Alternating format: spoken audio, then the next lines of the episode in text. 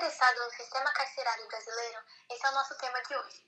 Eu me chamo Luísa Quadrini e para contribuir com a nossa conversa do sistema carcerário e discussão sobre o livro Estação Carandiru, escrito por Drauzio Varela, eu trouxe três pessoas. Alexia Moreira, socióloga. Boa noite a todos. Beatriz Mesquita, psiquiatra. Boa noite. E Luísa Carvalho, representante da ONU. Olá, boa noite.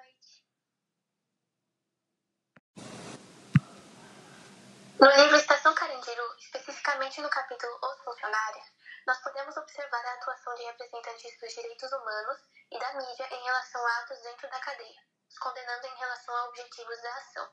Para você, Luísa, o argumento explícito no capítulo está correto?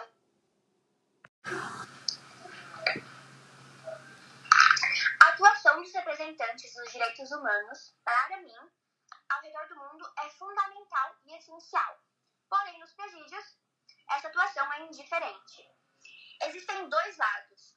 O primeiro, dos presidiários, que vivem uma precária situação, com falta de saneamento básico, higiene, comida decente e constantes agressões, como visto no livro pelos inúmeros casos de facadas. Com todos esses aspectos, os seus direitos humanos são feridos. E também temos o segundo lado, o lado dos funcionários. Segundo o Dr. Varela, em seu livro, em sua permanência, ele percebe a desconfiança e o arredio dos funcionários em relação a ele e a essas instituições, a do direito humano e a mídia. Ele, os funcionários proclamam que essas instituições, instituições são interessadas apenas nos direitos do bandido e ainda complementam. Alguma vez o senhor viu chegar alguém dos direitos humanos para dar apoio aos funcionários? Perguntam ao Varela. E usou como exemplo o seu Joãozinho, o homem que não fazia mal nem para uma, nem para uma mosca. Morreu esmagado pelo caminhão de lixo na Divinéia durante uma tentativa de fuga. Os funcionários indignados rebatem falando ainda. Agora vai dar um tapa no ordinário sem vergonha para ver o processo que armam para a gente. Além desses absurdos considerados pelos funcionários, eles constatam que a imprensa apenas serve para criticar e distorcer o que é dito, criando notícias sensacionalistas para lucro próprio. Ou seja, você pode concluir essa linha de pensamento que a mídia e os defensores dos direitos humanos perdem totalmente seu propósito inicial e, no final, acabam não lutando nem pelos direitos dos, dos funcionários, nem pelos direitos dos presos. Primeiro, uma pergunta para a Alessia, especialista em sociologia. Como os conceitos de biopolítica e biopoder aparecem no livro Estação Carandiru? Bom, primeiramente, vamos entender o conceito de biopoder criado por Foucault. O biopoder, ele é o controle e a dominação dos corpos sociais, com o intuito de civilizá-los, domesticá-los e docilizá-los.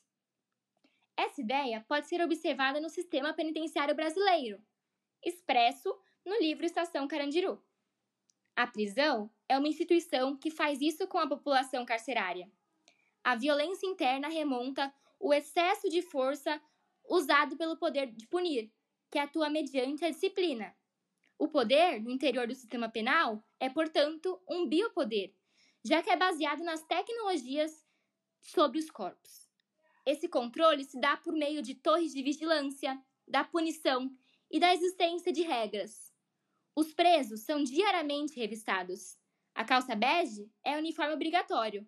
Paletó é proibido, o cabelo tem que estar curto, não podem andar descalços, de peito nu ou a barba por fazer. Há sempre guardas e olheiros que os vigiam em pontos estratégicos. Existem horários rígidos de afazeres, visitas e refeições. Há castigos em caso do descumprimento de leis, assassinato, briga, tráfico de drogas, e o pior deles foi o extermínio de 111 pessoas durante o massacre do Carandiru em 1992. Observa-se também a biopolítica, que pode ser entendida no conceito de fazer viver ou deixar morrer, um poder encarregado na preservação ou não da vida. O universo de sujeitos que compõe as estatísticas do sistema prisional brasileiro revelam sua alta seletividade. Em sua maioria, os encarcerados no Brasil são cidadãos hipossuficientes em situação de extrema vulnerabilidade social, econômica, política e cultural. Revela-se nesse contexto o caráter biopolítico da seletividade punitiva no Brasil. A biopolítica, enquanto gestão coletiva da vida humana, se encarrega de selecionar e mandar para a prisão segmentos irrelevantes da sociedade, mesmo sem julgamento. E uma vez lançados em um sistema carcerário deficiente, as pessoas vivem uma vida desprovida de direitos, de qualidade e dignidade. Existe uma notícia que fala que no Brasil, segundo o Ministério da Justiça, um a cada três presos ainda aguarda o julgamento. Você tem algum exemplo de um trecho ou uma passagem no livro em que isso apareça? Sim, existe uma passagem no livro que expressa exatamente essa ideia. No trecho, Paulão, um detento, ele afirma estar preso, porém sem ainda nem ter sido julgado. O doutor Varela diz: Quanto é tua pena, Paulão? Ainda não fui julgado. Assalto? Não, doutor, que é isso? Estou no aguardo do julgamento, devido a um rapaz que morreu na vila onde eu moro. Quem foi que você matou? Mataram meu irmão. Depois de uns dias, o assassino teve um encontro com a morte. A suspeita recaiu-se sobre a minha pessoa. Uns dizem que fui eu, mas não viram, e outros dizem que viram que eu não fui. E nessa de uns achar que fui eu, sem ver, e outros ver que não, eu estou aqui na expectativa do que o juiz vai decidir. O doutor Varela, no capítulo Atropelo na Divinéia, fala sua visão em relação ao tratamento médico a seus pacientes, um dilema ético e moral. Beatriz, você acredita que a descrição feita por Drauzio está dentro daquilo que é eticamente esperado de um profissional? O doutor Varela, ele enfrenta diversos dilemas éticos em relação ao tratamento dos doentes do Carandiru. A assistência médica era precária para enfrentar as epidemias. Tinha muita desproporcionalidade de médicos para a quantidade da população presidiária, além dos baixos salários e a falta de equipamentos desestabilizavam e desmotivavam a equipe médica. A gente pode observar isso nas cenas do Carandiru, o filme. Logo após as palestras, muitos detentos prestavam queixas e solicitavam atendimento médico ao doutor. Por um lado, ele tinha ido somente para dar a palestra das AIDS e não tinha relação alguma com as situações dos presos. É, além de existir o medo de contrair a doença nesse ambiente que era totalmente insalubre, por que ele iria ajudar pessoas que nunca demonstraram misericórdia por suas vítimas? E além também de, de que não havia condições adequadas é, com relação aos aparelhos e instrumentos médicos, e, mas, por outro lado, tinha o dever de cuidar das pessoas e garantir o bem-estar deles, independente de quem fosse, já que todos os seres humanos são considerados iguais. Ele mesmo dizia que a sociedade já tem juízes para julgar os presos e não precisavam que os médicos o façam também. Ou ele pararia de ir à cadeia, ou organizaria horários para atender os enfermos. E foi o que ele escolheu. Mesmo sendo um verdadeiro desafio, ele cumpriu seu dever ético. Ou seja, ele realmente cumpriu o que era esperado para um profissional. E as camadas sociais, o que elas achariam sobre a atitude tomada por Drauzio? Algumas camadas sociais concordariam com essa atitude, porque elas acreditam ter um dever moral ou possuem crenças religiosas que pregam sempre a solidariedade, o altruísmo e o bem maior. Já outros seguiriam a ideia exposta no ditado popular olho por olho, dente por dente, dizendo que eles são ruins mesmo, fizeram mal, merecem o que estão passando e não necessitam de tratamento. Foucault tem uma obra chamada Microfísica do Poder, onde ele afirma que gestos e atitudes de macropoderes se manifestam no cotidiano em instâncias menores. Ainda com você, Beatriz, de que forma você identifica isso no livro? O macropoder vai descendo e chegam a existir micro-relações de poder entre os próprios detentos que constituem forças coercitivas em que todos exercem poderes uns sobre os outros. Essa é a chamada microfísica do poder.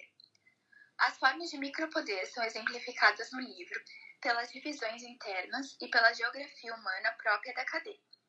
Isso ocorre, por exemplo, na ocupação das celas e na divisão de tarefas.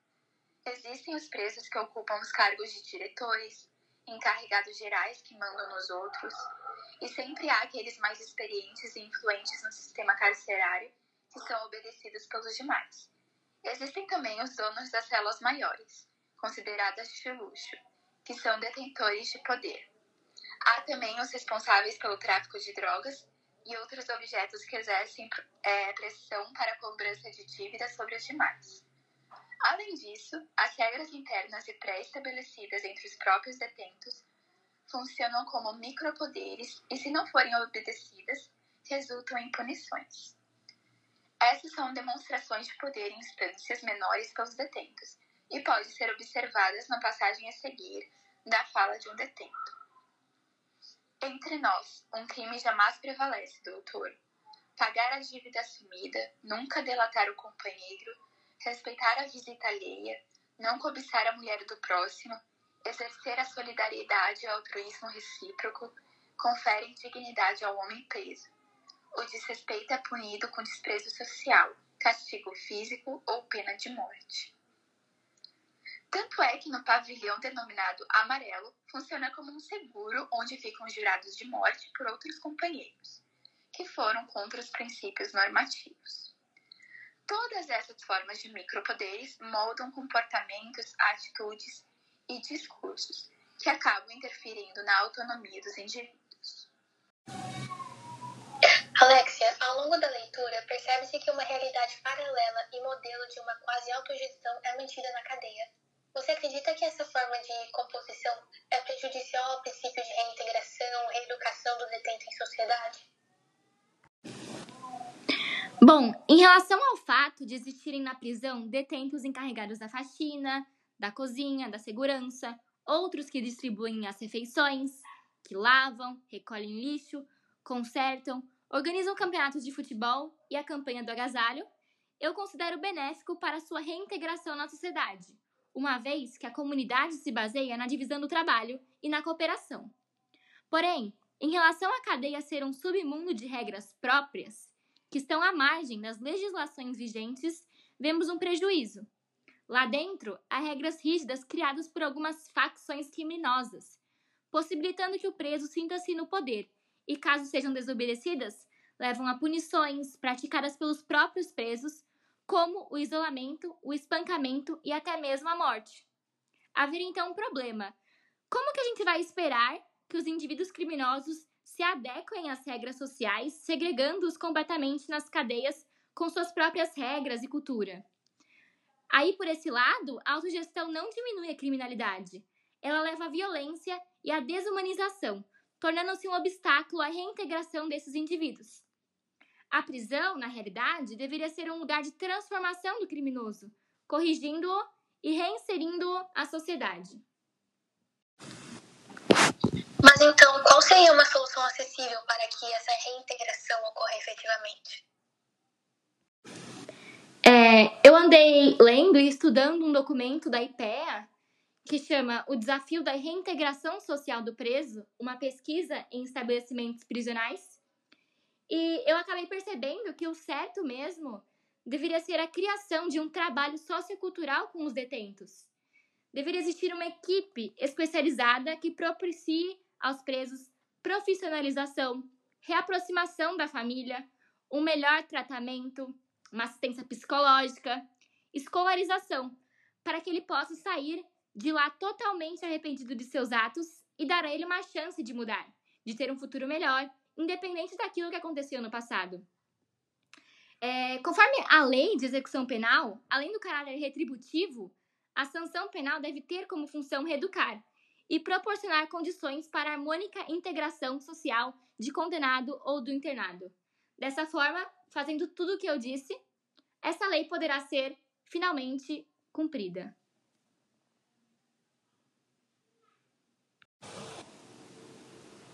Então foi isso. Obrigada a todos que acompanharam. Esperamos vocês no nosso próximo episódio, que será sobre a situação carcerária na pandemia. Obrigada também às participantes Alexia Beatriz e Luísa por aceitarem o convite. E até a próxima!